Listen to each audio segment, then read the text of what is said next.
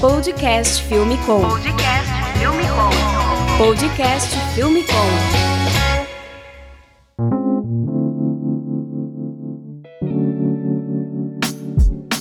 Podcast Filme Com no ar, a gente está aqui no nosso episódio número 18. Eu sou o Ivo Duran, tô aqui de volta. Os episódios 16 e 17 foram com o nosso parceiro aí, Bruno Baltarejo, nosso host. E hoje eu tô aqui com o nosso editor, o Ayrton Júnior. Fala, Ayrton. Fala, galera. Saí de trás do computador, tô na frente do microfone. hoje é um motivo muito especial pro Ayrton estar tá aqui com a gente, porque a gente vai receber aqui o nosso professor do Senac, o professor mestre Leandro Borges, que está dando aula lá em Curitiba, fez uma visita rápida aqui em São Paulo e a gente aproveitou para bater esse papo aí com ele. Fala aí, Leandro. E aí, galera, beleza? Boa tarde, tudo bom? E hoje a gente vai falar então sobre o ensino audiovisual no Brasil e vamos saber um pouquinho aí da carreira do Leandro, como que está sendo lá em Curitiba, essa comparação aí da faculdade federal, faculdade privada aí de audiovisual e a gente volta já para bater esse papo com ele. Leandro Borges, bom, primeiramente, é muito obrigado por ter topado gravar com a gente aí, passar um pouco do seu conteúdo. E queria saber aí, se você apresentar pra galera, quem que é Leandro Borges? Uh, bom, hoje, atualmente, um professor de cinema, né? professor de, sobretudo, de direção de fotografia, cinematografia, e atualmente estou no Paraná, em Curitiba, dando aula lá no curso da Unespar. Legal. Leandro, como que você entrou no audiovisual? Bom, eu entrei, mais ou menos eu tinha uns 20 anos assim. Eu trabalhava em oficina mecânica, trabalhava desde os 12 anos em oficina mecânica. Meu curso mesmo na época eu fazia faculdade de Ciências Sociais na USP, na FEFELESH. Basicamente nunca estudei cinema, nunca foi a parar. Por que, que eu comecei no cinema? Porque eu precisava de dinheiro, precisava pagar as contas. Eu tinha um amigo meu que era produtor, uma produtora de vídeo na GTEC, e aí ele falou: ó, cola aí, começa aí meio que sem cachê nem nada, mas para aprender, né? Comecei lá, carregando trilho, carregando refletor, carregando essas coisas, e a galera foi gostando, era esforçado. Ah, vem aqui, faz uma assistência de elétrica aqui, faz uma assistência de maquinária aqui. Então eu, né, eu costumo falar, eu vim da graxaria, isso é papo de 98, 99, era um mercado muito diferente. O mercado passou por muitas mudanças nesses 20 anos. Então, na época, era, era uma outra relação com as produtoras e com quem vinha, né? Você tinha muito espaço para uma galera que não tinha estudos. Então, a ideia era boa vontade, querer aprender, e era assim que a gente começava na área sempre brinco que era uma coisa meio medieval, aquela coisa de, de mestre e pupilo. Então você chegava lá e era carregar peso, cala a boca, aprende aí, aprende olhando. Ninguém pegava pela mão, ninguém chegava, ó, oh, vou te ensinar como é que faz tal. Você ia lá e tinha que ser esperto, começar a fazer. Tinha muita gente, aprendi com muita gente bacana, essas questões todas, mas não era esses tipos de formação. Você quase, eu não lembro muito de cursos, sabe? Não existia essas coisas, não existia internet. Sou um velho, então é, na nossa época não existia YouTube, não existia nada dessas coisas. Então, mesmo você baixar um manual, era uma coisa difícil. Pode parecer meio absurdo falar isso pra molecada hoje, mas eu sou uma época que você, ah, eu quero um manual de uma câmera. Não era assim. Então, era você aprendia muito naquela coisa meio medieval mesmo, o mestre e tal.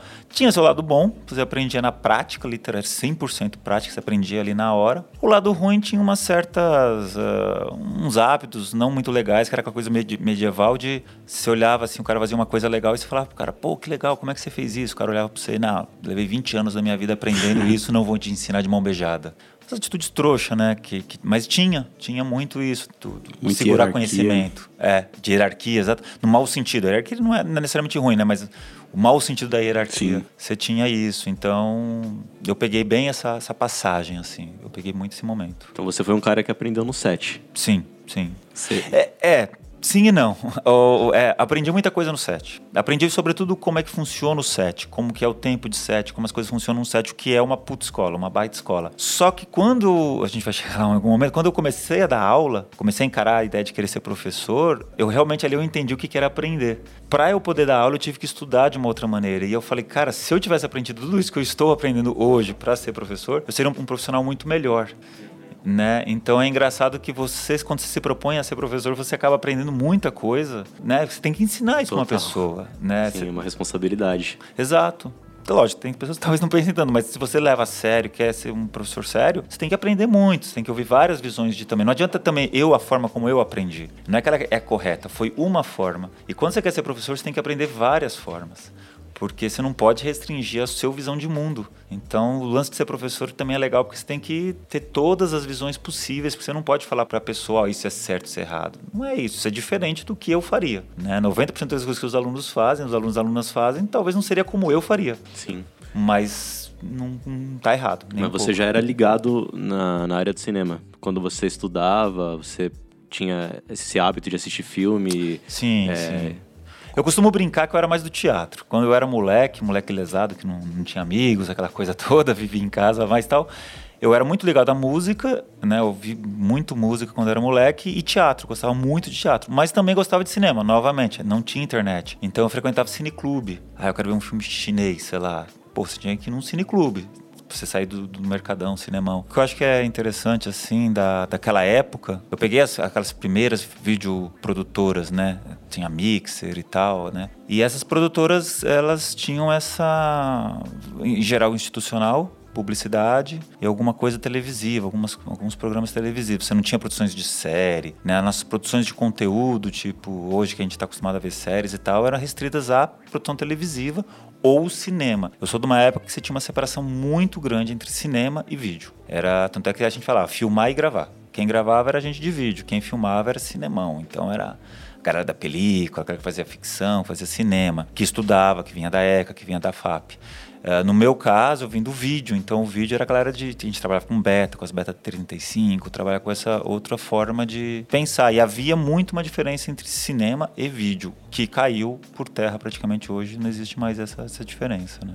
Mas no caso, você antes de entrar para esse mercado profissional de set, você se formou em ciências sociais. Eu estava fazendo o curso, eu estava no meio do curso de Ciências Sociais, quando eu comecei a, a já entrar nessa área de vídeo. Você lembra de algum trabalho legal assim que você fez da época? De quando eu era assistente, você fazia É, na as época coisas. do vídeo.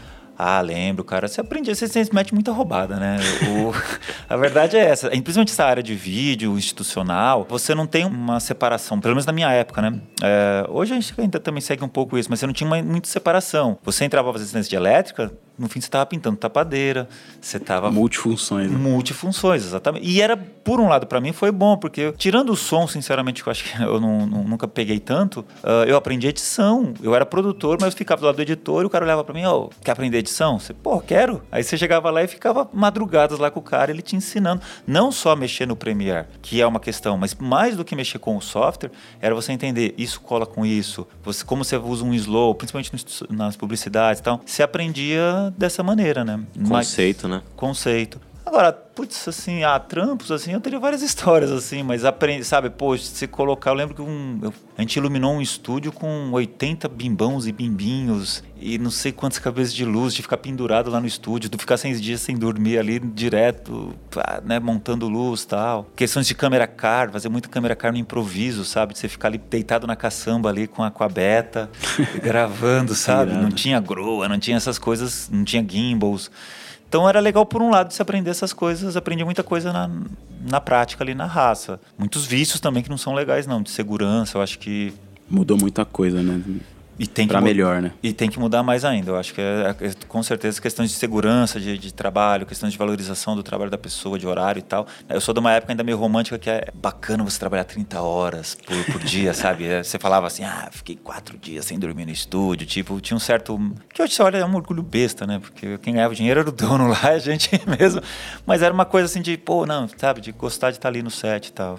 Tinha isso também. E Leandro, conta pra gente, como que você chegou no Senac até você começar a dar aula lá? Eu sei que você não chegou como professor lá, né? É, então eu tava na área, já trabalhei uns, uns 10, 12 anos na área de audiovisual já, já tinha trabalhado desse tempo passando por todas essas funções que eu falei de edição e tal, é, fotografia e tudo mais. E aí, enfim, tem uma hora que eu queria meio que sossegar um pouco, tava meio que perdido assim, né? O que eu vou fazer da vida? E o amigo falou: Ó, tá rolando um trampo lá no Senac de apoio técnico, de ser técnico de estúdio, enfim, cuidar de equipamentos, essas coisas. E eu falei: Bom, vamos lá, vamos um trampo fixo, vamos lá ficar um tempo lá, ver o que, que até a vida tomar um sentido. E a minha ideia era essa, ficar um tempo lá com isso. Aí, nesse tempo que eu estava como apoio, tive, comecei a ter muito contato com os alunos, de justamente ficar nos estúdios, ficar, né? Enquanto eles montavam os filmes, estar junto na montagem, na iluminação, enfim, todas essas coisas. E aí fiquei um ano, um ano e meio mais ou menos lá, e aí teve uma hora que, eu, enfim, eu vou embora, falei lá com a minha com a coordenadora, Ana Janazzi, minha madrinha, assim, né, de ser professor, ela que me colocou nisso, e aí eu falei pra ela, "Val, acho que eu vou embora, não tá rolando mais. Ela falou, ó, então os alunos querem muito que você vire professor também, eles gostam muito de você. Eu fiquei meio receoso, mas ela falou, faz uma experiência de uns seis meses, e virou 12 anos dando aula desde lá até hoje nessa questão. E é onde, sinceramente, é onde eu mais me encontrei. Eu gosto do set de filmagem até hoje, acho super bacana, tenho tesão todo na questão. Mas eu, particularmente, me identifiquei muito mais com aquele lance dar aula, assim. Eu gosto... Meu ego se satisfaz muito ali com, com a, com, a, relação de ser professor. Quando você chegou lá, é, essa parte que você fazia no Senac era mais de laboratório, uma parte mais técnica? Totalmente técnica. Era, uma, era uma questão justamente que era essa, como eu falei, da mesma maneira que eu aprendi, né? Na, uhum. no, no, como eu aprendi que era isso. E o curso, o curso que a Ana Janase construiu junto com outros professores lá, ele era muito prático, né? Então a galera, desde o primeiro semestre até o último, era gravação, gravação, gravação, com vários tipos de câmera, com vários tipos de estrutura, com estúdio grande, com estúdio pequeno e tal. E então era legal porque eu ensinava essa questão para mim era uma ensinar a prática, né? Não era tanto ensinar um olhar, não era ensinar uma pensar uma composição, não era pensar articular pintura com cinema isso foi algo que eu trouxe, que tinha, eu gostava já, né? Sempre gostei de arte, sempre gostei de todas essas questões, mas que eu trouxe depois quando eu realmente fui ser professor. Mas quando eu entrei, minha, para mim, minha função era ensinar como é que bate o branco, como é que ajusta uma exposição, coisas, né? Como é que você não queima um refletor.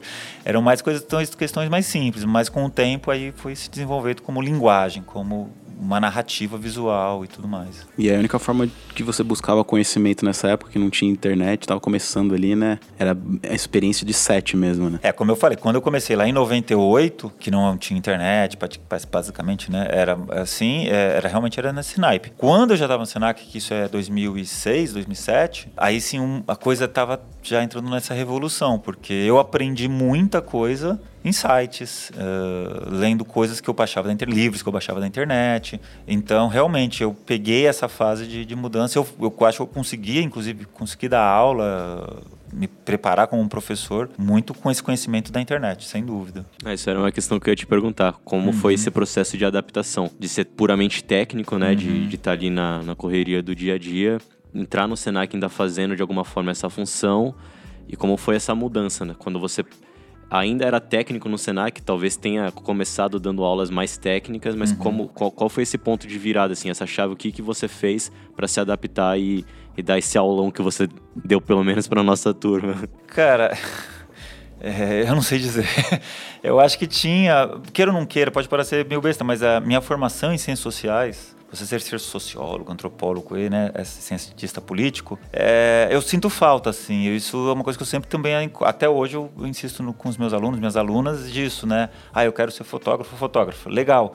Mas leia Dostoiévski, leia Shakespeare, vá ver exposições, entenda o que foi o movimento artístico da humanidade, por que, que a, a humanidade fez a arte. Então, você tem que sair dessa questão só da câmera e pensar o que, que você está gravando, porque ali é o ser humano. Então, eu acho que quando eu me liguei que a questão técnica ela é legal, mas ela te leva a algo mais interessante, né?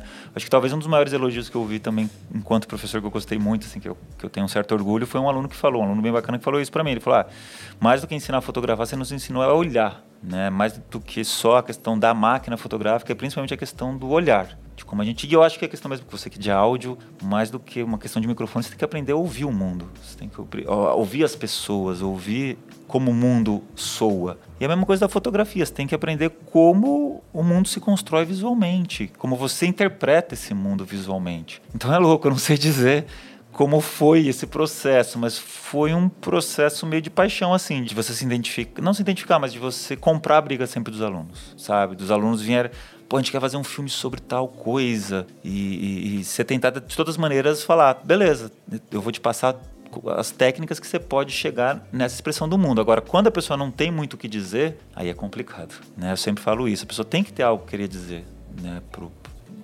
querer se expressar de alguma maneira. É isso que importa, essa é a principal coisa. O resto é, é legal. Como disse tá, uma pessoa importante que é o Edgar Moura, o Edgar Moura sempre fala isso, né? O conhecimento da direção de fotografia é uma pirâmide de cabeça para baixo. A base dessa pirâmide invertida, ela é, é muito pequena. O que, que é o pequeno que o Edgar Moura cita? É aprender a mexer com a câmera, é aprender a mexer com os refletores, é aprender essas questões. E a base de cima da pirâmide, que é a, a parte grande, é a vida. Ou seja, é você ler livros, é você ver filmes, é você ter essa maneira de, de interpretar o mundo, né? Leandro, e puxando esse gancho ainda sobre a pirâmide, sobre a vida, é, existe uma questão da responsabilidade, que existe em qualquer atividade que você faz. Se você estava trabalhando tempo antes assim da sua vida no set, você tinha uma responsabilidade de fazer aquele trampo bem feito, né? Uhum. Mas se acontecesse alguma coisa de errado, afetaria aquele trampo. Uhum. Não é bom, mas não seria algo tão talvez tão alarmante assim. Agora, e a responsabilidade do ensino, que são responsabilidades diferentes, né? Como que você lidou com essa responsabilidade? Porque no ensino, se você erra, você está afetando de repente alguém futuramente, né? No, no Claro. mercado de trabalho, ou seja lá o que for. E afeta talvez uma quantidade maior de pessoas do que um- uma produção. Essas responsabilidades são diferentes. Como é que você conciliou e dá medinho quando você começou a dar aula, assim como. Me ajuda. Cara, Me até- ajuda. Até hoje, assim, eu costumo falar, às vezes eu- a galera vai filmar, né? Primeiro filme, aí eles ficam. Ai, professor Leandro, tô, tô, tô com medo, amanhã eu vou filmar e tô aqui com caganeira, não consigo dormir. Falo, cara, até hoje eu vou dar aula, eu, um dia anterior da minha aula, que eu já dou há anos, bate um frio na barriga, do tipo, será que eu tô dando, fazendo a coisa certa? Será que vai ser legal? Será que isso vai contribuir de alguma maneira para essa galera? Sem dúvida, a gente sempre tem esse, esse, esse, esse medinho. É, é lógico, são responsabilidades totalmente diferentes. Não é sei lá, diferentes, mas são, são diferentes. Né? Quando você está num filme que você está produzindo, que você está realizando, que você está fotografando tal, pô, é, uma- é uma- é super legal, um, tesão, uma puta responsa. Você dá aula, mas queira ou não queira, eu acho, né? Eu penso assim, que quando você está fazendo um filme, tem um pouco de seu ego ali, né? Principalmente nas áreas criativas, direção de fotografia, captação de som, né? Sound design, essas coisas todas. Você está colocando ali, né? Como eu falei, a sua forma de interpretação do mundo. Quando você dá aula, você tem que transferir isso tudo para os seus alunos, para suas alunas. Ou seja, você não tem valor nenhum. O que importa é eles. Né? Se o trabalho fica bom, é mérito deles. Se o trabalho fica ruim, a culpa é minha. Sabe? Você, culpa não, é uma palavra meio pesada, mas a, a responsabilidade é minha também. Você tem que saber lidar com, com essa transferência de não de saber. Você aprende que você não transfere. Essa, ideia de que você vai transferir saber o que eu sei, eu passo para a pessoa, isso não existe. As pessoas aprendem, na minha, opi- na minha visão de mundo, né? As pessoas aprendem porque elas aprendem. A única minha, a minha função é abrir portas. A minha função é só mostrar possibilidades, estimular as pessoas, estimular a galera a provocar, sobretudo, né? Essa é uma coisa, palavra que eu gosto muito, né? Já citando o grande Antônio Bujanra, o Provocações. Você tem que provocar as pessoas, você provoca. Agora, como cada um reage, é, também é o mundo deles. Então, eu gosto de falar isso, eu gosto de trabalhar, eu sempre considero que eu trabalho com pessoas inteligentes, que eu trabalho com alunos e alunas que são capazes de, disso, de se colocar de alguma maneira. Leandro, e nessa transição aí que você saiu lá do laboratório para poder dar aula, Uhum. Que, que você teve que fazer assim? Foi tipo um desafio muito grande? Você teve que tirar algum licenciamento, alguma coisa assim? Não, não. Na minha época ainda, quando eu, eu só tinha graduação em Ciências Sociais, aí logo depois eu fiz, aí sim eu fiz um mestrado na área, então eu sou mestre na área de comunicação, de cinema, né? Mas o que eu tive que fazer mesmo foi cursos. Eu lembro que cursos para isso é, não eram não vou assim ser injusto, mas sei lá, 80% do que eu vi nesses cursos eu já sabia. Mas eu aprendi, principalmente com essas pessoas, Carlos Eber, Alziro Barbosa, ah, várias outras pessoas que eu, né, você ia conversando e principalmente, né, aquela conversa olho no olho com essas pessoas, era isso, era como a pessoa via o que ela fazia, como ela entendia o que, que era o assunto, mais do que o que é o assunto. Então, mais do que, sei lá, aprender iluminação, até eu até brinco isso, é difícil você ensinar iluminação para alguém. Você ensina os refletores, você ensina temperatura de cor, você ensina essas coisas todas. Mas a iluminação é uma forma de expressão da pessoa. Então, dar aula também é isso. Né? Eu aprendi com as pessoas, falam assim, tem várias maneiras de dar aula. Tem várias maneiras de você aprender. Eu falo, pô, isso é legal, como tal pessoa passou esse conteúdo, isso é legal. E aí você acaba meio como diria o Picasso, né? É, Os, os medíocres é, copiam, os gênios roubam. Eu não sou gênio, mas a ideia é de você roubar. Você fala assim, beleza, isso, só que eu vou fazer da minha forma, eu vou fazer da forma de como eu posso dar aula. Então eu, eu me preparei muito, sobretudo para ser professor, mais do que necessariamente só os conteúdos técnicos, porque eu vi que eu tinha uma base boa de ter esses conteúdos, mas passar os conteúdos, eu tive que aprender a passar o conteúdo. Uhum. E você auxiliou bastante coisa ali na, na época da criação do curso mesmo, né?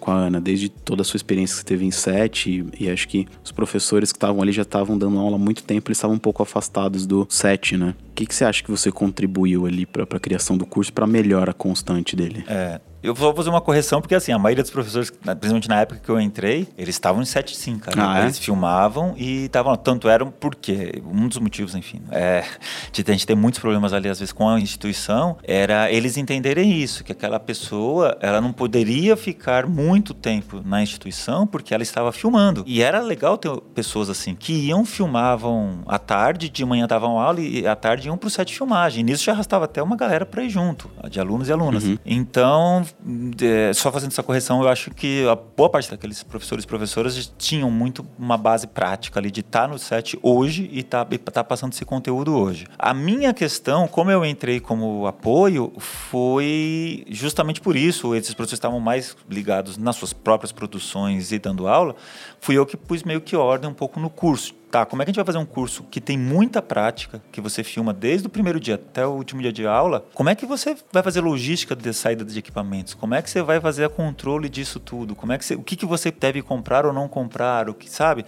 Então todo esse processo de logística, de pensar coisa e, de, e sobretudo de maneira pedagógica também, porque não é uma produtora. Uhum. Não adianta comprar coisas que o aluno não vai saber operar direito ainda, ou que sabe era, era você pensar equipamentos que você sabe que pedagogicamente também são importantes. Então então, foi também foi um aprendizado ali. Novamente, eu tive sempre apoio de, de vários professores e, e, professoras que foram muito generosos, assim, de, de ajudar, de passar o conhecimento. Eu tive muita ajuda para isso, mas eu realmente fui a pessoa que meio que pôs ordem no sentido técnico ali do curso. Uma coisa que é legal também, que acontecia lá, eu acho, foi também pensar isso, né? Com toda essa revolução que a gente estava passando, de mudança de equipamentos, eu, uh, pô, eu comecei em 2006, se eu não me engano, as primeiras DSLRs, a, a, que a D90 da, da Nikon, que era a câmera né, fotográfica que gravava vídeo, é 2008, 2009. Então, quando o curso começou, tinha aquela estrutura ainda de, de videozão. E, e, a gente passou por esse processo. E eu acho que foi legal também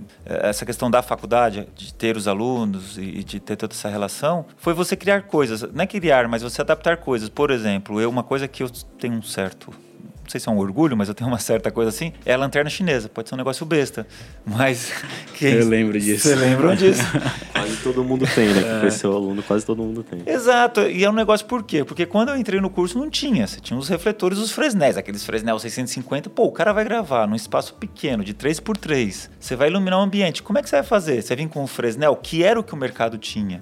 Vai colocar barracuda num teto, que era o que o mercado usava. E aí você pensar, pô, mas não, eles querem contar essa história. E aí a gente começou a usar cada vez mais lanterna chinesa. Eu comecei a encher o saco. Ah, gente, vamos usar isso que vocês mesmos fazem. Todo mundo fazia seus próprios refletores, pendurava ali no teto e tal. E depois de um tempo, assim, você começa a ver que virou padrão. Não é que virou padrão, as galeras usam bastante hoje. É balloon, é um negócio mais profissional, né? É um negócio que vai lá na liberdade e monta. Mas, mas o princípio é o mesmo. Isso é realmente você aprender e ensinar. É você criar coisas novas. A faculdade é um lugar para você experimentar, um lugar que você é obrigado a experimentar e não simplesmente replicar o mercado. Porque é você repensar o mercado. Então, por isso que eu falo, se tem uma certa coisa que eu gosto é ver isso. Muitos é, ex-alunos e ex-alunas meus, você vê que está no mercado ali sempre estão usando o balão agora, que eles alugam, da e bonitão, mas o princípio é o mesmo. E eles falam assim, nah, as lanternas chinesas do Leandro aí, eles sempre fazem uns bullying nesse sentido de, mas é isso, é um negócio bestinha. Sim. Mas está no dia a dia, mas todo o trabalho tinha isso, sabe? Ah, vai fazer recuperação de câmera. Pô, a gente não tem um gimbal. Pô, a gente faz outra coisa, a gente pensa outra coisa, né? É, isso faculdade, é faculdade é para isso. Bem importante que a galera até leva isso, né? Já aprender isso logo no começo de ele não vai sair dali já com, com tudo perfeito, né? Com equipamento perfeito, é, é dar o jeito ali e conseguir gravar com o que tem, né? Então, Exato. até um dos trabalhos do primeiro semestre era muito limitado, né? Não podia usar luz, tinha que fazer um curta preto e branco, sem som, para abusar ali da, da criatividade visual mesmo. Exatamente, é isso mesmo. E como é que você vê essa questão da faculdade em relação a outros cursos, cursos livres, ainda mais hoje, que, que a gente tem bastante conteúdo na internet? Qual é a função da faculdade hoje?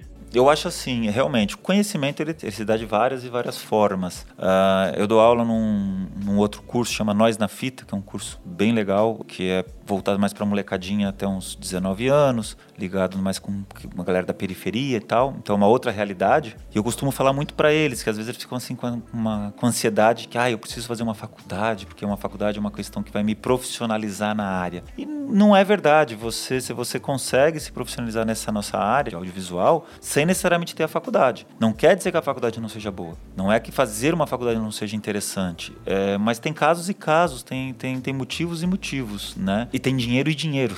Ou seja, é, uma faculdade de cinema é muito cara. Uma faculdade privada de cinema é algo muito caro. E, e, a realidade é que essa pessoa, às vezes, ela vai pagar uma baita faculdade, uma baita grana, e vai entrar no mercado recebendo metade do que ela pagava de mensalidade. Então, eu, aí eu, você falou de responsabilidade desse professor, aí, além da responsabilidade da sala de aula, a responsabilidade né, enquanto curso, aí você fala, tá, mas eu tenho que jogar limpo com os alunos. Né? Eu costumava falar isso para meus alunos de uma maneira muito pesada, eu, né, então vou colocar aqui de uma maneira quase que alegórica, né? Mas eu falava, vocês vão limpar a bunda com esse diploma.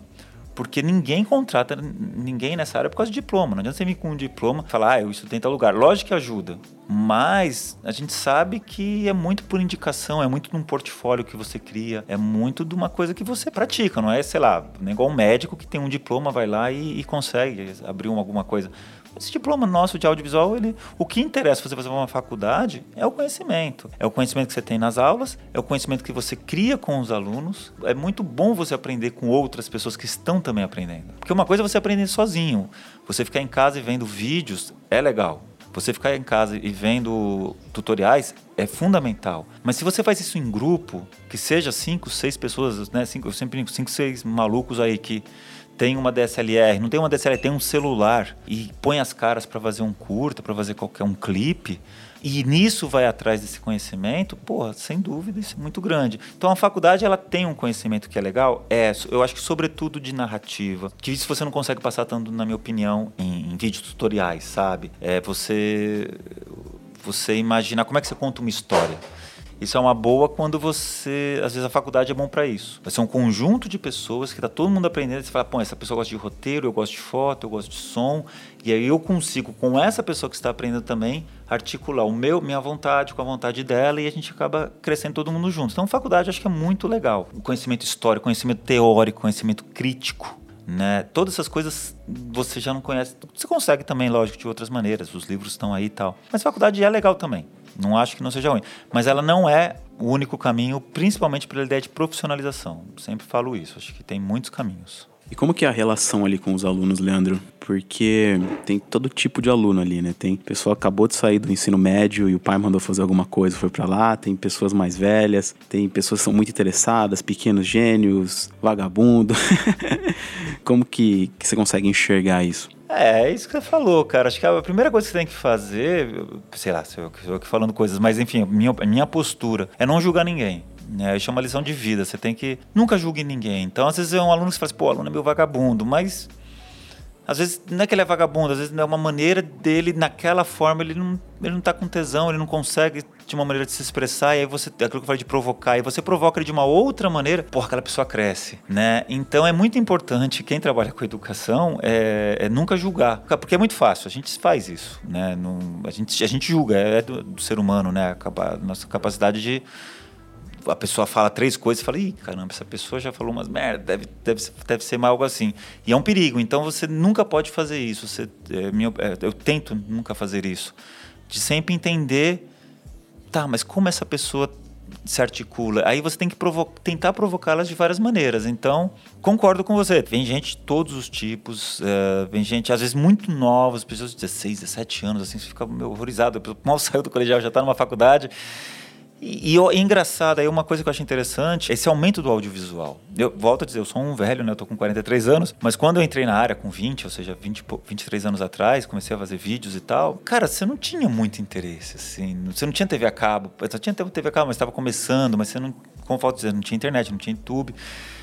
Então, engraçado, não tinha tanto, sei lá, não era uma área que todo mundo queria fazer. E... A galera nem cogitava, né? Era tipo um negócio é... impossível, tipo ser um ser ator.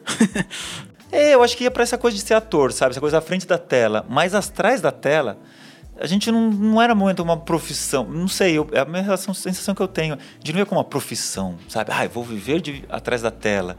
era isso, sabe? Era uma coisa de, ah, eu, meu amigo, que é o meu melhor amigo, meu irmão de, de escolha, né? Quando a gente fala com o Fernando, que é um produtor, ele que já era produtor, que falou: ah, vem aí, cara, você precisa de dinheiro, você precisa trabalhar, vem aí e começa a trabalhar. Mas nunca foi uma coisa tipo, ah, quero trabalhar atrás das câmeras. Não, não existia. Era difícil você encontrar as pessoas que queriam isso. E hoje não é. Hoje, acho que por conta de Netflix, por conta de tudo, as pessoas, pô, eu quero trabalhar com isso, eu quero viver com disso, eu quero viver.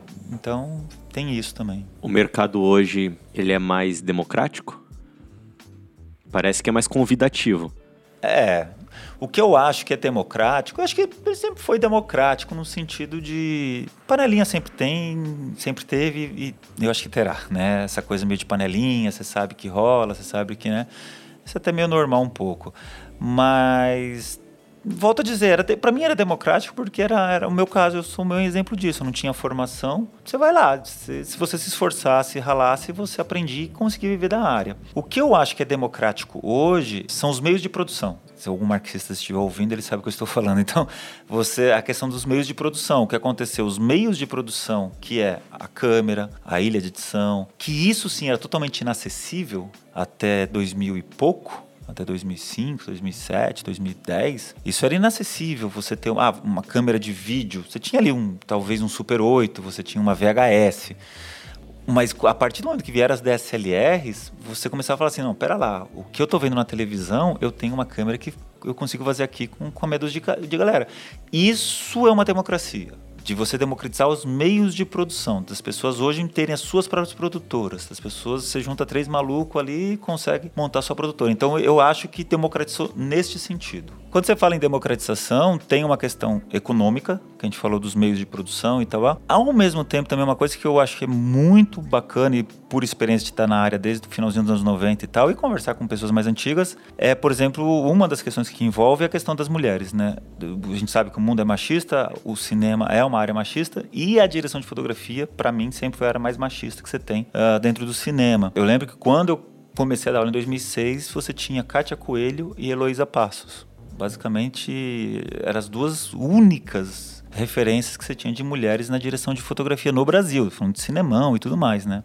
Na área de vídeo, então, nossa, não tinha mesmo, assim, né? E eu acho que uma da coisa legal da faculdade é isso, porque, na minha opinião, se fosse só aquela coisa do mercado ainda, aquela coisa meio medieval de aprendiz, as mulheres ainda não teria tanto algum dos canais para se poder se expressar. E a faculdade, queira ou não queira, é uma forma delas romperem isso e de que é, é, é ótimo para o mercado de audiovisual, porque são mais pessoas inteligentes e talentosas entrando, que antes ficavam de fora após uma idiotice que é o machismo, e elas hoje estão aí, eu vejo particularmente muita ex-aluna virando diretora de fotografia, muita ex-aluna na parte elétrica, e isso é muito legal, porque talvez é uma também umas coisas mais legais da faculdade a faculdade democratizar, a faculdade entender que é para todo mundo que está ali, não tem mais aquela coisa medieval e tal. Então, eu acho muito legal a presença de mulheres. Tem o coletivo das mulheres no, na Abessine, né? Para quem não conhece a Abessine, entrem, que é, um, é um, o, o, site da Associação Brasileira de Cinematografia Brasileira. É um site muito importante onde você tem debates sobre a área, se aprende muito, muito, muito também no canal da, da e também essa questão de posição, né? Então, você tem ali trocas eh, de informações sobre só questões técnicas, mas também de questões políticas que acontecem dentro da área de audiovisual. Uma delas é as mulheres no audiovisual, que relatam questões absurdas, ainda, infelizmente, ainda hoje de assédio, coisas do tipo. É isso aí, por mais mulheres no audiovisual e no que elas quiserem, né? Em tudo que elas quiserem. Bom, aproveitando, tem uma dica que a gente já deixou em, nos outros episódios, que é o DAFB, que é o Coletivo das Diretoras de Fotografia do Brasil. Quem quiser acessar, dafb.com.br, lá tem uma lista de mulheres, departamento de câmera de todos os lugares aqui quase do Brasil, tem até de fora aqui do Brasil. Tá bem legal o site, de sempre tá divulgando aí. Ô, Leandro, e como que, que tá a concorrência para conseguir entrar num curso desse? Lá você dá aula numa universidade pública, né? Quantas turmas tem lá? São oito turmas, né? Porque são oito turmas de 25 alunos, de 30 alunos, mais ou menos, cada turma. São oito períodos, né? Por semestral o curso. Então, eu sei que é, é o curso mais... Lá é o Unespar, Universidade Estadual do Paraná. Eu não vou lembrar agora de cabeça quantos cursos são, são bastante cursos, né, durante por todo o estado. E o nosso curso é o mais concorrido de todo o estado. Muita, muita gente de fora, talvez 70% do, da galera não é do estado do Paraná. A gente tem um aluno que é de Tocantins, Uhum. alunos do Rio Grande do Sul, alunos de São Paulo, Mato Grosso. Então vem gente do Brasil todo estudar lá no curso. Então, tem tem que você falou, né? O perfil, né? Imagina, tô dando aula pra gente de Tocantins e Rio Grande do Sul, é, é vida totalmente diferente. Então é muito concorrido. O curso lá é muito concorrido. As faculdades privadas até onde eu sei, no atual momento, por crise e tudo mais, caiu bastante a concorrência. Ficou uma coisa meio. E faculdade privada, eles querem ganhar dinheiro, né? A gente não pode se esquecer disso, então eles aumentam as vagas. Porque eles não encaram como um aluno que ficou de fora, eles encaram como um cliente que ficou de fora. Então eles sempre tentam dar uma maneira de abrir os cursos. Eles chamam de popularização, mas não é bem uma popularização, é aumentar o número de clientes para ter mais gente pagando, né? Uh, mas na pública a concorrência é muito grande. A ECA é muito grande, é um dos cursos mais concorridos de toda a USP é a ECA. Né? E qual a diferença que você sentiu de dar aula numa faculdade privada para uma pública? Na experiência particular minha que eu tive, eu só dei aula em uma faculdade privada e só dando aula em uma faculdade pública, né? Então só tive duas experiências, uma em cada uma. Estrutura. Acho que a grande, grande questão é a estrutura, né? Na faculdade privada você consegue ter equipamentos melhores, você consegue, você barganha, né? Você consegue, inclusive né? Você consegue fazer com que o aluno entenda isso. Da minha parte, eu sempre provoquei isso nos alunos. Falei, pô, vocês estão pagando uma faculdade, vocês têm que exigir. É, é o direito de vocês exigirem um mínimo de, de recursos técnicos, né? Então, até por isso, por ser uma faculdade de pago, ela é obrigada a retornar, ter uma atualização de câmeras, ter uma atualização de, de equipamentos de luz, de som e tudo mais. Lá, não, como a gente depende de verba, então no nosso caso a gente está com, com equipamentos extremamente defasados, equipamentos que têm quase 12 anos que foram comprados, então a parte de iluminação é bem interessante, é bem bacana. No atual situação, com todos os cortes de verbas nas faculdades públicas que a gente vive atualmente, não há perspectiva de melhora tão cedo, né? Então a gente tem que aprender, volto a dizer a questão, como você perguntou, de democracia, democratizar um curso, de certa forma, a gente tem que fazer um curso em que a gente dependa o mínimo possível da estrutura da faculdade. E aí você acaba usando as estruturas que os próprios alunos têm. Então, boa parte dos alunos tem uma DSLR, alguns estão tentando já comprar seus equipamentos de som, então você acaba trabalhando mais dessa forma. Não é o ideal, não é nem de longe o melhor, até porque, volto a dizer, eu sou um professor de direção de fotografia que eu, eu tenho uma relação de amor e ódio com as DSLRs.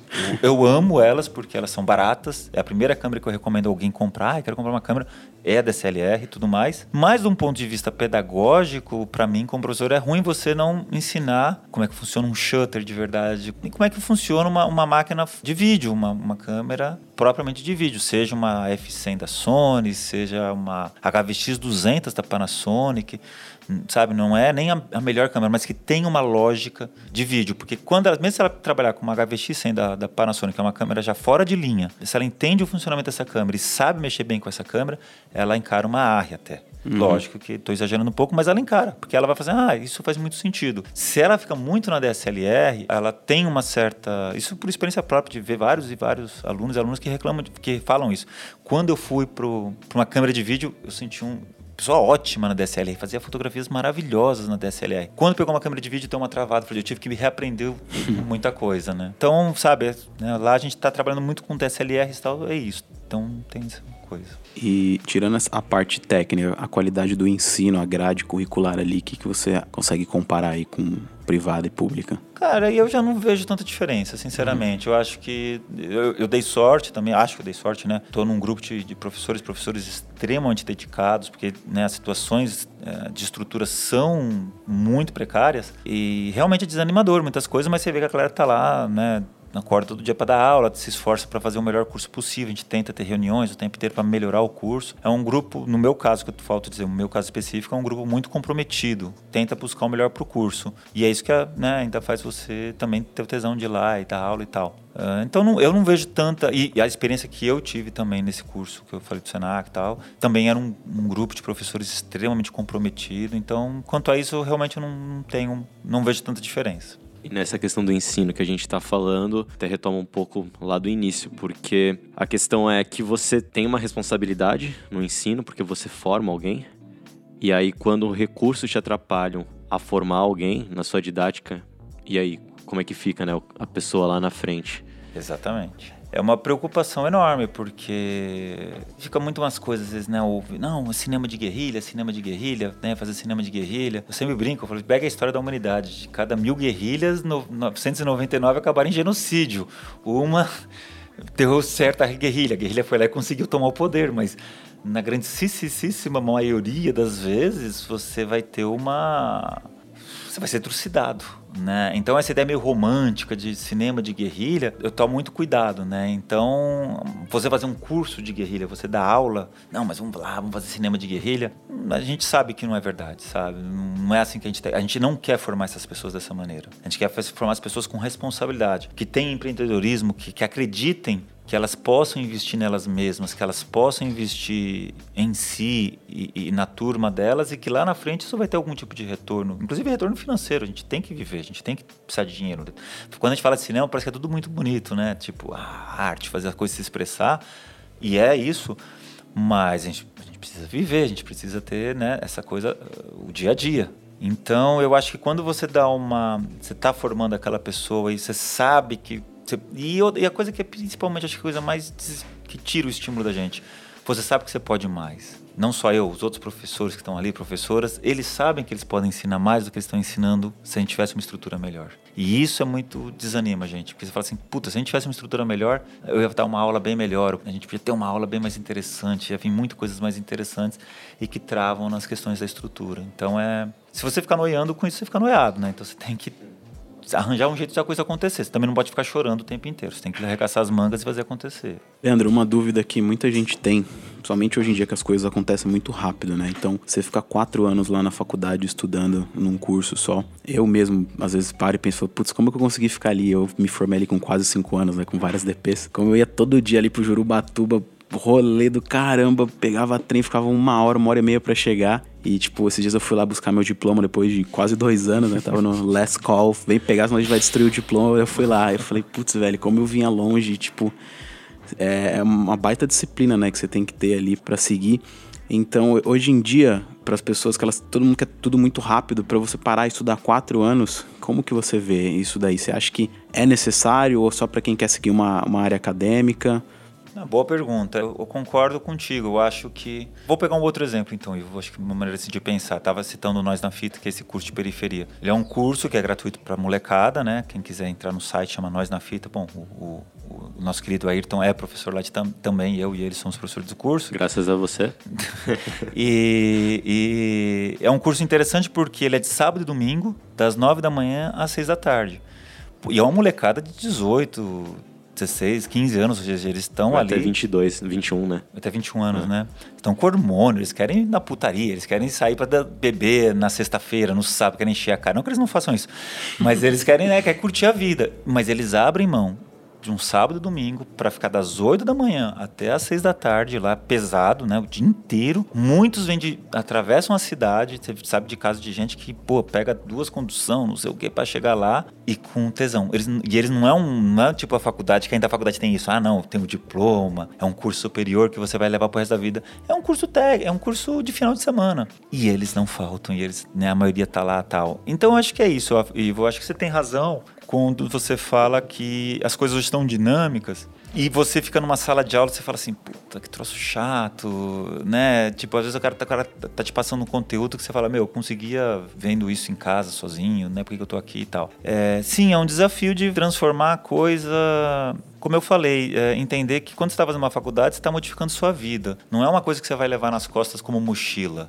Não é um negócio que você vai, não, vou pegar esse conhecimento, vou colocar nas minhas costas e isso vai me garantir um emprego. Você se modifica como pessoa, né? É, eu encontro, até hoje, eu tenho um, um orgulho também, alunos desde 2006, 2007, 2008 e encontra eles, estão aí na vida. Alguns estão na área. Os que não estão na área, eles falam assim, eu não, não quis trabalhar na área, não quis trabalhar com cinema, mas aquele curso me modificou. Eu saí outra, definitivamente eu saí outra pessoa daquele curso.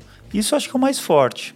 Agora, eu, se eu falar para você, puta, como fazer para é difícil. É difícil. Assim, hoje uma coisa que é, é disputar atenção com o celular. Você tá dando aula, a galera tá lá no, no, celular. Eu não sou desses que fica tirando o celular, eu não, cara, cada um faz o que quer, todo mundo é adulto. Mas é muito louco isso, sabe? A galera tá ali no você disputa um pouco a atenção e tal. Eu acho que a maneira é você ter tesão enquanto você está da aula. Se você tem tesão naquilo que você passa, você sempre chama atenção ali de pelo menos meia dúzia.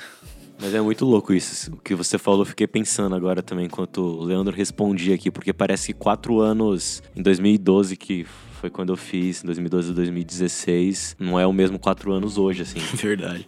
É, se para, não sei, porque se parar pra pensar, não sei também. É muito tempo, quatro anos. Hoje, eu penso ainda em especializações, pós-mestrado, alguma coisa do tipo. São dois anos, e dois anos você já. Muita coisa acontece, né? Acho que também porque quando a gente sai da faculdade tem outra dinâmica, né? A gente vai mais pro mercado e outras coisas vão acontecendo na vida. E quando a gente tá ali na faculdade, ainda tem uma possibilidade, para alguns, né? Um pouco maior, assim, um pouco mais de, mais de folga para se dedicar mais ao estudo. Mas quatro anos hoje não é a mesma coisa que foi para mim naquela época. Eu não sei como é que seria, na verdade. É, você falou aquela questão de perfil, né?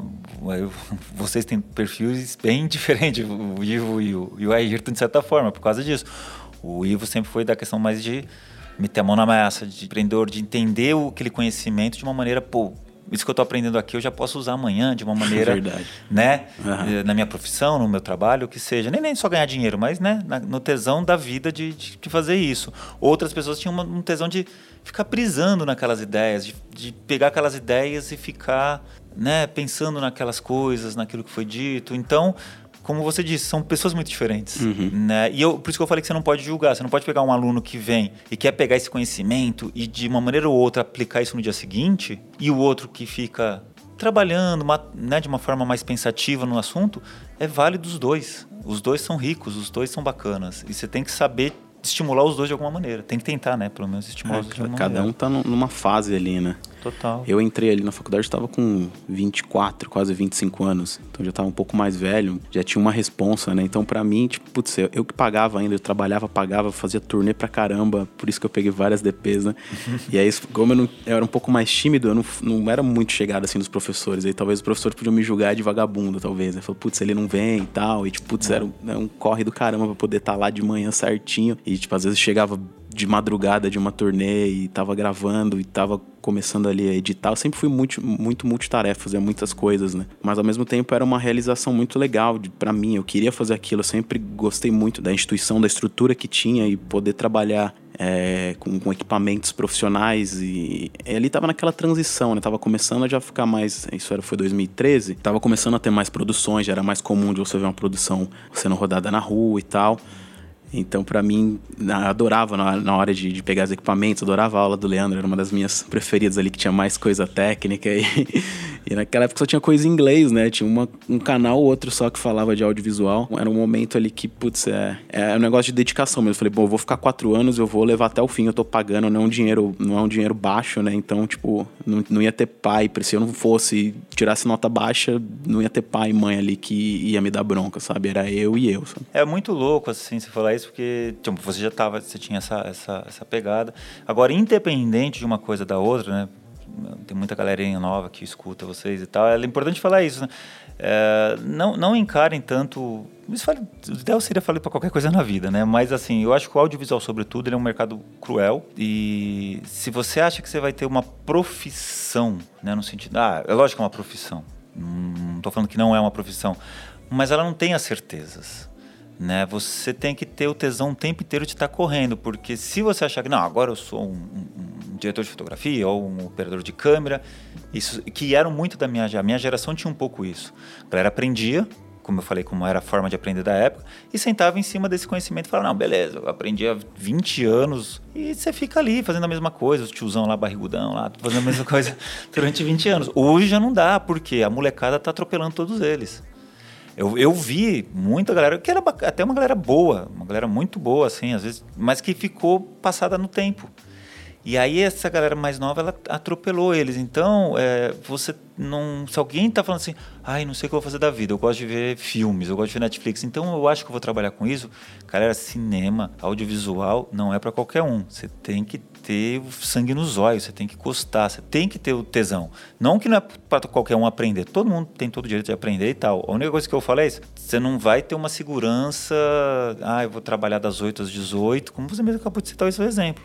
Vou trabalhar das 8 às 18, segunda a sexta. Não vai, você vai trabalhar sábado, domingo, dia dos namorados. Ai, minha namorada, azar, cara. Você vai ficar um dia sem ver seu namorado. No dia dos namorados, você não vai ver seu namorado. No dia do seu aniversário, você vai passar trancado no estúdio. Parece que é pouco, mas tem uma galera que fica, ai, né? Você fica. Aí você fala, cara, acho que você não é pra área mesmo, porque você tem que aprender a sacrificar um lado de coisas da vida mas que você também tem o outro que também é super legal, né? Você tem que ter o, a gente fala, né? Ser mosquitinho do, do set, tem que te picar. É, né? É, acho que outra bagagem que a gente pega muito e que é uma das coisas mais valiosas é as pessoas que você conhece ali, né? Tanto os professores que são seus conselheiros ali, né? Pro que você precisar. Tanto também as pessoas do seu grupo e tal. Pô, saímos lá cheio de amigo. É, o próprio Ayrton eu conheci ele, nem era da minha turma. Eu conheci ele, como eu fiquei de repetente ali de DP. Eu fiz o TCC com três turmas na frente. Era o Ayrton, a galera ali foi, foi bem legal. Uhum. A gente fez uma amizade lá. Hoje em dia a gente trabalha junto, faz várias é. paradas juntos aí. Isso é muito legal, né? Eu cost... É, uma, o, a gente tava falando de conhecimento. Este, como eu falei, esse para mim é o maior conhecimento, cara, sinceramente. Ainda mais nessa área. Ainda mais nessa área, exatamente. Porque depende da área que você vai fazer, é, é você e você. Você vai lá, você quer, sei lá, pegar o um exemplo, você quer, nem tô falando uma coisa que eu nem entendo, sou ignorante, mas tô imagino. Você vai ser médico, né? Você, é você, você vai se formar como médico. Você não se forma como só operador de áudio, você se forma com uma turma. O maior conhecimento que você tem lá, como eu falei, é você com os outros alunos. E, uh, né, uma palavrinha mais em inglês, mas enfim, é chamado networking, né? É isso, você faz networking desde a faculdade.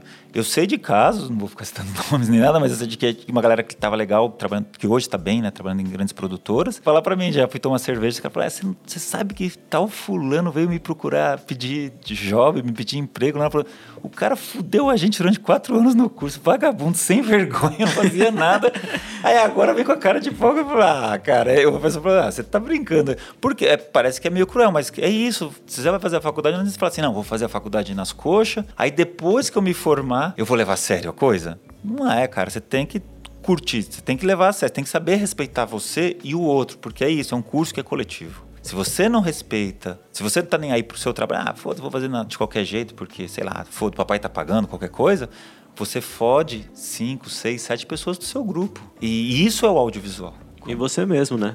Porque futuramente, ah, se você decidir ser outra pessoa, não necessariamente a pessoa vai te dar uma segunda chance, né? Ninguém é obrigado a dar. Se der, é legal, mas se não der uma segunda chance porque você bagunçou ali em algum semestre, fez alguma coisa, como Cara, esses que você está citando, é, a vida talvez até cobre, né, depois e... A área de audiovisual não dá segunda chance não, cara. É, então...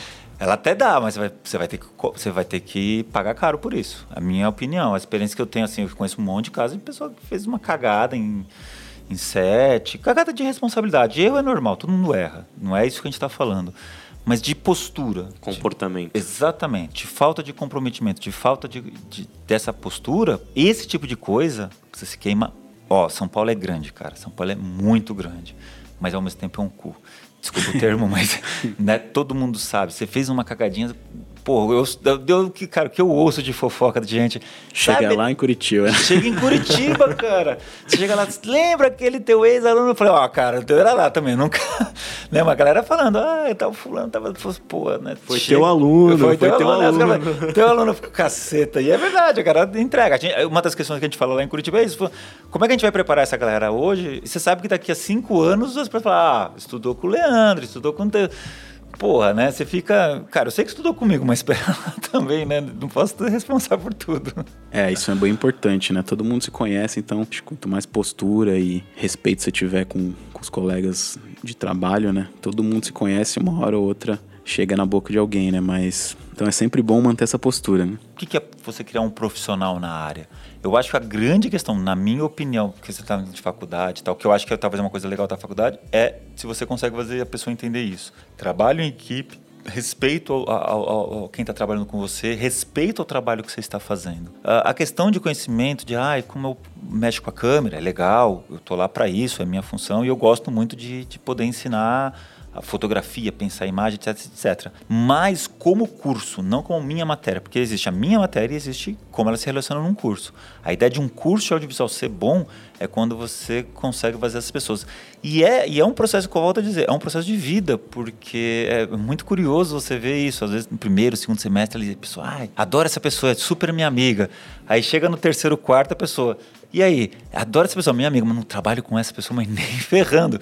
Porque é isso, é ótimo para tomar cerveja, mas não é ótimo para trabalhar. Saber separar as coisas. É lógico que é legal ter a, a brodagem, a camaradagem num set de filmagem mas acima de tudo é o respeito. Então eu não preciso gostar dessa pessoa para tomar uma cerveja, mas eu sei que ela é responsável, eu sei que ela respeita, que ela respeita o meu trabalho e se respeita. Então é fundamental isso. Ô Leandro, e aí na questão do mercado, você quando estava aqui em São Paulo já atuou e também, consequentemente, quando estava na faculdade, estava presente com os alunos que estavam ingressando ou já atuando, como o caso do Ivo. E aí lá em Curitiba deve acontecer o mesmo. Você consegue contar pra gente um pouco como é esse mercado aqui em São Paulo, como que é em Curitiba, rola mais produção em questão de lei de incentivo, ou até as próprias pessoas, como que é o nicho? Existe diferença de um estado para o outro? É, eu, eu, posso falar, mas muito superficial, na minha opinião. Eu estou lá dois anos e meio e, e, sinceramente, não, não consegui ainda pegar todas as coisas, mas converso muito com a galera. É, é lógico, é uma cidade bem pequena, é uma cidade que praticamente tem 2 milhões de habitantes. A grande, vamos dizer assim, a grande Curitiba, ali com São José dos Pinhais e tal, se, não me engano, se eu não me engano, são quase 2 milhões de habitantes. E aqui, São Paulo, a grande São Paulo, São Caetano, são 20 milhões. Então, é uma proporção muito, muito dispara. Mas, sim, eles produzem muitas coisas você tem muita produção acontecendo, muita produção de editais, né, editais pequenos. Isso, é, isso é uma coisa que eu acho muito legal lá, pelo menos que eu andei pesquisando. Ao invés de você ter um edital de, sei lá, 2 milhões de reais, você tem 10 editais de 200 mil reais. Então você gera produções menores, mas com possibilidades, inclusive, ali de, de mais coisas, né? Mais coisas acontecendo. Uh, até onde eu sei, o, a questões de. Então, lógico, uma cidade diferente, custo de vida diferente também, então os cachês também, né, uh, são bem. Uh, valores inferiores ao que seria de São Paulo, até porque a publicidade aqui é muito forte também, que alavanca o mercado. Mas é o mercado, sim, é o mercado acontecendo, é o mercado que está rolando. As informações que você tem, assim, conforme pesquisar e conversa com muita gente, é que você tem mercado em todo o Brasil, assim, as coisas estão acontecendo de uma maneira muito, muito interessante. Aquilo que você falou no começo, da democratização dos meios de produção, se você democratiza câmeras, essas coisas, a galera aprende. Galera é esperta, eles vão aprender. Você tem faculdades hoje de cinema. No, nos anos 2000, você teve um grande boom de faculdades de cinema. Então você acabou, você tem faculdade de cinema praticamente em todos os estados do Brasil hoje. O que coisa que você fosse pensar nos anos 90 não tinha, né? Então nos últimos 20 anos, eh, a, a própria educação também eh, de audiovisual, ela explodiu. O que é um reflexo do mercado também, né? Exatamente. Mas parece que, de alguma forma, fazendo uma leitura, a gente tem um mercado de trabalho que está rolando bem, mas, paralelamente, a educação, em alguns pontos, principalmente quando depende do incentivo público, depende de, de Estado, ela não está andando junto com o mercado. Ele está uhum. um pouco à frente e as pessoas, no ponto de vista educacional, estão ficando um pouco para trás. É. O curso de cinema é um curso caro, de você estruturá-lo, né? Porque questão de equipamentos e tudo mais que a gente está falando, né? Então, ele é, um, ele é um curso que demanda uma grana inicial para você montar um curso e depois uma grana para manter esses equipamentos funcionando, essa estrutura funcionando de filmagem. Você não pode ficar ensinando cinema em PowerPoint, né? Não, não, funciona assim a coisa, né? Eu acho que não. Como você está tendo cortes na educação como um todo, não só de hoje também, a gente sabe disso, por N motivos, mas a coisa hoje ficou bem acentuada dos cortes na educação, o curso de cinema é um dos que vai perder também com isso. Uma, por ser um curso caro, de estrutura, e dois, por ser um curso de arte. Ele é visto como curso de arte. Por mais que a gente bata na tecla, galera, é, essa galera que está saindo da faculdade, eles são profissionais de um mercado que gera muita grana. O mercado de audiovisual brasileiro cresceu muito. Ele gera muito dinheiro. Ele, ele tem uma circulação de dinheiro muito intensa. Não é a arte de artista, aquela coisa romântica do que é muito ligado talvez às videoartes ainda que tem uma que precisa só de editais ou que funciona só nessa área. Também não estou falando que seja ruim, é ou errado, não é nada disso. Mas se criou-se no, nos últimos nos últimos anos um discurso de que a arte é coisa de vagabundo, de maconhistas, etc, etc e tal, né? É, o que é um absurdo. Porque você vê, a gente está ocupando Netflix, eu te ocupando HBO, ocupando Rede Globo, a gente tá. Cada vez a gente. Né, você vai no, no, ônibus, você tem televisão, você vai no celular, tem televisão. Então precisamos de gente capaz de realizar esse produto, essa, todo esse, esse material. Então investir numa faculdade de cinema não é investir numa faculdade eh, de artes como se fosse uma coisa que de gente inútil. O próprio discurso é equivocado, está eh, é, errado enfim, como eu falei, como você está tendo cortes em todas as áreas já de educação, em áreas até fundamentais como saúde, mais fundamentais, que o audiovisual mesmo, é, o audiovisual vai pagar um preço de, de ser visto como um curso de gente artista, e que artista não faz nada. Né? Eu acho que corre esse risco. Tá, tá acontecendo esse risco.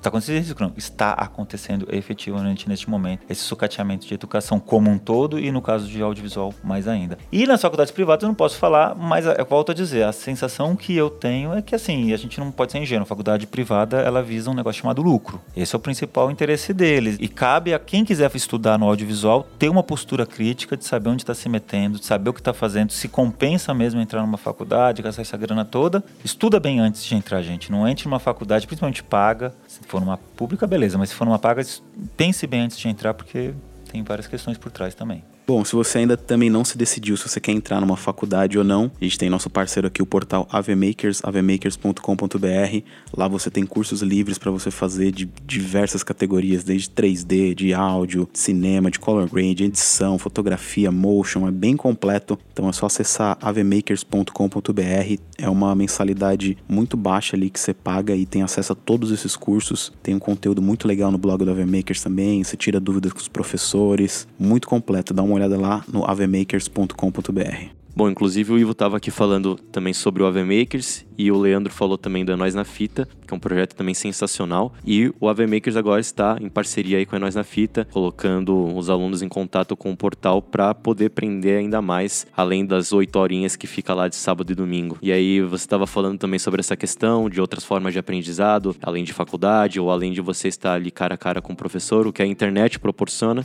E aí, como é que você vê essa possibilidade de ensino? A educação nesta área, sem dúvida, é sempre um desafio. Como você ainda continua, que o Ivo tinha perguntado, como você estimula, né? Como você continua estimulando. Eu sei que uma das primeiras coisas que eu faço quando eu, minha, eu começo a passar a aula tem a coisa, acho que todo professor passa o quê? A bibliografia, né? Então você vai lá e vai falar os livros que você usa. E eu apresento alguns livros, alguns livros que são importantes, etc e tal. Mas eu acho que eu gasto muito mais tempo apresentando sites. Eu passo, eu passo muito mais tempo falando de canais de YouTube, falando, olha, veja tal canal que é bacana, que a pessoa ensina isso, isso, isso, veja tal canal, tal página. Então eu acho que o ensino por redes, uh, como a VMakers, como canais de YouTube e tal, não é ideia de substituir, não é ideia de competir, é uma ideia de fazer parte de algo muito muito necessário, inclusive. É, não dá para você ficar. Eu, eu falo por mim. Eu, eu acho que eu não. O, a galera que sai legal de fotografia dos cursos que eu dei aula, eu sempre costumo brincar que talvez aprendeu 20% comigo, 80% pelas portas que eu mostrei, pelas coisas que eu indiquei. Que a pessoa vai lá, ah, pô, eu vi aquele canal que você apresentou, tô aprendendo pra caramba. E aí vem, tira algumas dúvidas, a gente troca ideia. Então é fundamental, é fun... não tem como pensar uma pessoa querer estudar audiovisual e achar que aquelas horinhas em sala de aula tava, são suficientes. Eu próprio, como professor, falo, não são suficientes, mas nem ferrando mesmo.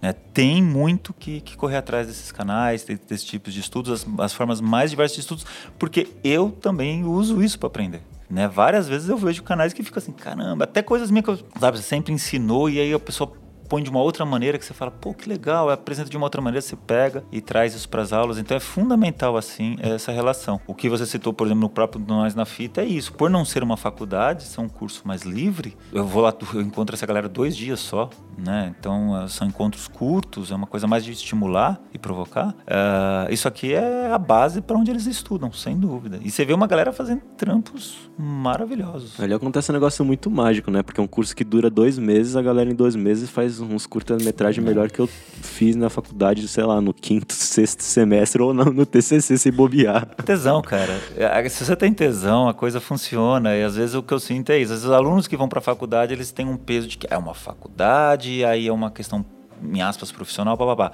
A galera do Nós, eles têm. E não só do Nós, mas esses projetos mais livres, a galera tá fazendo por tesão. Por que, que você tá vindo aqui olhando pra minha cara horrorosa às 8 da manhã, num domingo de manhã? Porque eles têm tesão. Eles querem fazer aquilo. Não é por causa de chamada. Nunca gostei de chamada, não faço chamada. Mas sabe, tipo, pô, é tesão. O tesão é que vai fazer você aprender de todas as maneiras, vai você fazer correr de todas as maneiras. Tenham tesão, é, tenham sempre essa coisa viva. Leandro não fazia chamada, pode crer. Por isso que você passou comigo. Bom, falando em equipamentos, vou falar aqui um pouquinho da nossa patrocinadora aqui do podcast Filme Com, que é a Move Locadora, a locadora audiovisual que fica aqui na Vila Madalena, bem próximo aqui da Avenida Paulista. Aqui na Move você encontra câmeras, lentes, acessórios para áudio, iluminação, tudo que você precisar aí para sua produção, se quiser vir aqui testar antes de você comprar alguma coisa, operar o equipamento, ver como funciona. E tem uma grande novidade chegando aí, que já está aqui na Move disponível para locação, que é a nova Blackmagic Pocket 6K, câmera que foi lançada agora no comecinho de agosto, já está aqui disponível para você alocar. Uma câmera muito bacana aí, chegou agora com sensor super 35mm e com bocal EF, né, da bocal de lentes Canon. Tem também o microfone de podcast da Rode, o novo, que a gente está usando aqui. Está ouvindo o Leandro falar aí. Ele está usando o novo PodMic da Rode, microfone muito bacana, especialmente para podcasts. Também tem o novo lançamento que é a Canon G7X Mark III, que é uma câmera para vlog, muito irada, que ela flipa a tela, faz vídeos na verticais, tem entrada de microfone, então para quem está começando, quer fazer vlog, levar para viagem é uma câmera de bolso, já está aqui disponível também na Move Locadora. E também o Holyland Mars 300, que é o link sem fio, muito semelhante a um Teradek, um Paralinks, tem um custo muito mais baixo e uma excelente recepção de sinal. Então é isso aí, a gente espera você aqui na Move Locadora, movelocadora.com.br. Bom, estamos chegando no fim aqui e eu queria saber, Leandro, o que, que você espera aí para o futuro do audiovisual, tanto do ensino quanto da área, esse crescimento constante que a gente está tendo aí? Pois é. Porque será o futuro na humanidade. É uma questão mais ampla, mas sem querer ficar brisando nessa coisa toda. Que o futuro, ah, cara, é. Lógico, né? Quem é um pouco mais velho tem aquele saudosismo, a questão do, né, daquela época romântica, nos 70, 80 e tal. Mas eu, particularmente, acho que é muito legal coisas que estão feito, sendo feitas hoje. Eu vejo, volto a dizer, uma molecada fazendo coisas muito bacanas, se colocando no mundo de alguma maneira ou de outra, até porque precisamos disso, a gente sabe. Aí né, voltando então para a questão do brinquedo da humanidade, mas é isso, né? O cinema ele faz parte, o audiovisual ele faz parte do ser humano e estamos vivendo momentos muito doidos, né? Desde que apareceu a internet, redes sociais, as questões do ser humano elas estão muito vivas, né? Sobre o que, a gente deve fazer, o que a gente pode fazer, as fragilidades emocionais, as questões de como se colocar no mundo, quem, quem somos nós, etc, etc, etc, elas estão aí. E, e, o, e o audiovisual é, é uma maneira, seja ele um vlogger, seja ele um podcast, seja ele um filme de duas horas que vai pôr no cinema, seja ele uma websérie de cinco minutos o episódio, não importa o que, todas essas formas são formas de se expressar, são formas de, de pensar o mundo e, e questionar as, o mundo. Então, eu vejo um futuro interessante porque eu vejo muitas questões sem respostas. Eu vejo muitas certezas que se tinha no passado que estão sendo questionadas hoje. Como eu falei das questões de, de gênero, das questões de, sobre o racismo. então, enfim, todas essas questões estão sendo colocadas aí. E precisamos disso. Precisamos que as pessoas digam isso questionem isso, provoquem isso. E o audiovisual é esse lugar. Agora, se a gente pensar questões de mercado, sinceramente, isso é uma pergunta que ela vai acontecer no dia a dia, ela vai se acontecendo na realidade. O que eu vejo e eu fico bem interessante é que a galera está se mexendo, está correndo atrás, está fazendo e cabe a nós, educadores, de uma maneira ou de outra, entender isso, acompanhar isso e conseguir provocar essa galera dentro desse contexto todo. Bom, queria agradecer mais uma vez aí o Leandro por ter topado vir aqui falar com a gente. Acho que esclareceu bastante coisa e mostrou bastante experiência aí dele na parte de ensino muitas dúvidas que a gente tinha e que a galera também tem. Agradecer o Ayrton também pelo tempo. Foi meio de última hora esse podcast aqui e deu tudo certo. Muito feliz aí de receber o Leandro aqui, o Ayrton. Valeu, gente. Valeu. Valeu, gente. E é isso aí. Eu sou o Ivo Duran. Esse foi o podcast número 18 da Filmicom. A gente tá aí no Spotify, no iTunes, no Deezer, todas as plataformas. Compartilhe com seus amigos. Manda mensagem pra gente pelo site, pelo Instagram, arroba Filmicom. E a gente se vê numa próxima. Valeu. Falou. Podcast Filme Com. Podcast Filme Com. Podcast Filme Com.